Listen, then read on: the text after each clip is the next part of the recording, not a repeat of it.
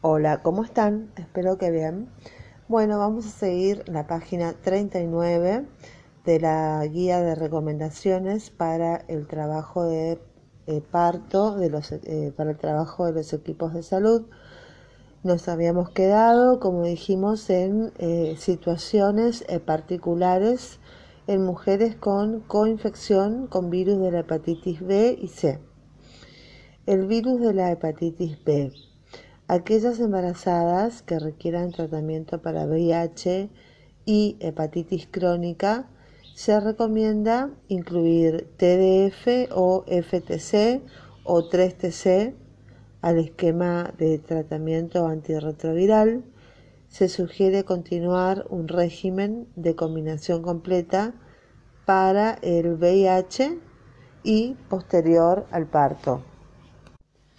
Bueno, entonces, eh, cuando hablamos de eh, las embarazadas que tienen tratamiento para, que requieren tratamiento para hepatitis B eh, crónica y HIV, el TDF se recomienda TDF que significa tenofovir, el FTC significa entricitabina y el 3TC estamos hablando de la lamibudina. Esto se incluye al esquema de tratamiento antirretroviral. Se sugiere continuar un régimen de combinación completa para el VIH y posterior, eh, para el VIH el, y el virus de la hepatitis B, posterior al parto. Tener en cuenta la necesidad de realizar una evaluación de toxicidad hepática a través de un hepatograma a las dos semanas del inicio del esquema antirretroviral y luego mensualmente. Bueno, con respecto al virus de la hepatitis C, el riesgo de transmisión perinatal de VIH y virus de hepatitis C es mayor en las mujeres con coinfección, por lo que es importante eh, indicar el tratamiento antirretroviral de alta eficacia, es necesario tener en cuenta la necesidad de realizar una evaluación de toxicidad hepática a través de un hepatograma a las dos semanas del inicio del esquema antirretroviral y luego mensualmente. Con respecto a la lactancia, la lactancia materna está contraindicada en las mujeres con VIH, ya que es una vía de transmisión perinatal del virus. Por ello, debe asegurarse la provisión de, leche de inicio a todo recién nacido de madre con VIH, al igual que la cobertura con inhibidores de la lactancia. Eh, con respecto a la inhibición de la lactancia, tenemos el uso de la cabergolina. La cabergolina es un derivado de la ergolina con una alta afinidad y selectividad para el receptor D2.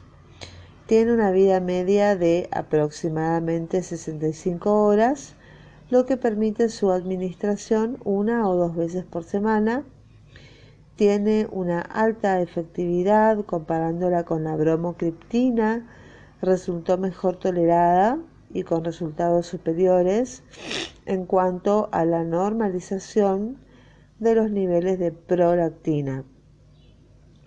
La cabergolina se administra por vía oral y se recomienda tomarla con alimentos. La dosis recomendada es de un miligramo, que son dos comprimidos de 0,5 miligramos administrada como dosis única durante el primer día postparto.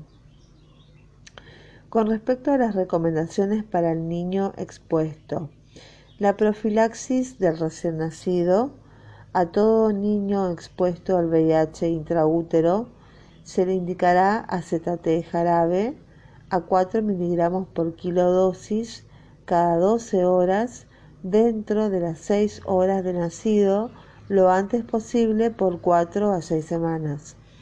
En el caso de los neonatos de madres con VIH que no han recibido tratamiento durante el embarazo y o el parto a indicar AZT en jarabe 4 miligramos kilodosis cada 12 horas entre 6 a 12 horas de vida por 6 semanas y nevirapina al nacimiento a las 48 horas y a las 96 horas de la segunda dosis o B administrar AZT jarabe a 4 miligramos kilodosis cada 12 horas dentro de las 6 horas de nacido lo antes posible por 6 semanas, más la mibudina 2 miligramos por kilo por dosis cada 12 horas durante 7 días, una dosis de nevirapina al nacimiento a las 48 horas y a las 96 horas de la segunda dosis. Muy bien. Si no se dispone de los antirretrovirales recomendados para los esquemas combinados de profilaxis para el neonato, no debe retrasarse el inicio inmediato de la profilaxis con AZT. Situaciones especiales. Los neonatos de término en los que se contraindica la vía oral, hay que utilizar eh, AZT por vía endovenosa, 1,5 miligramos kilo dosis cada 6 horas o 3 miligramos por kilo cada 12 horas hasta que pueda continuar con opción oral.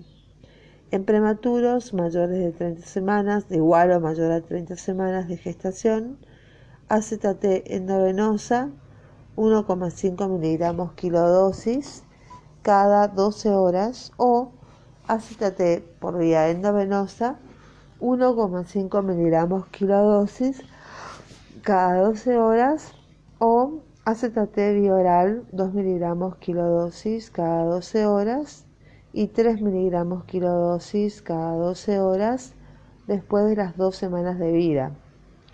En prematuros menores de 30 semanas de gestación, AZT endovenosa 1,5 miligramos kilodosis cada 12 horas o AZT oral 2 miligramos kilodosis cada 12 horas y 3 miligramos kilodosis cada 12 horas después de las 4 semanas de vida.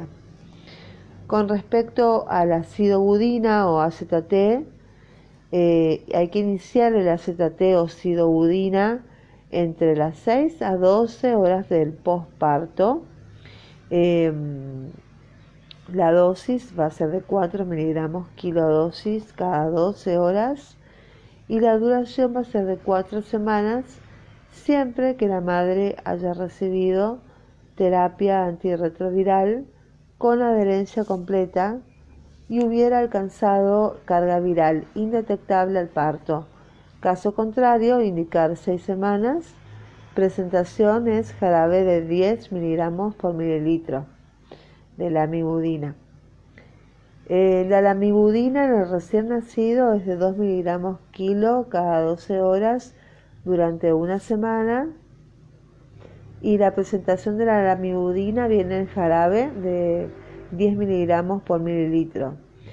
Y con la nevirapina en el recién nacido entre 1500 y 2000 gramos que tenga ese peso se darán 8 eh, miligramos y cuando tiene más de 2000 gramos eh, o 2 kilos de peso se le aumenta a 12 miligramos cada 40, a las 48 a 72 horas del nacimiento. Si la madre no recibió en el parto, se administra una dosis inicial al nacimiento, una segunda dosis a las 48 horas de vida y la tercera dosis a las 96 de la segunda, o sea, sería 0, 2 y 6 días de vida. Y la presentación se hace con jarabe de 10 miligramos por mililitro. Muy bien, nos quedamos acá en la página 41 en el próximo episodio seguiremos con diagnóstico del niño expuesto. Muchas gracias, que tengan un lindo día. Chao, chao.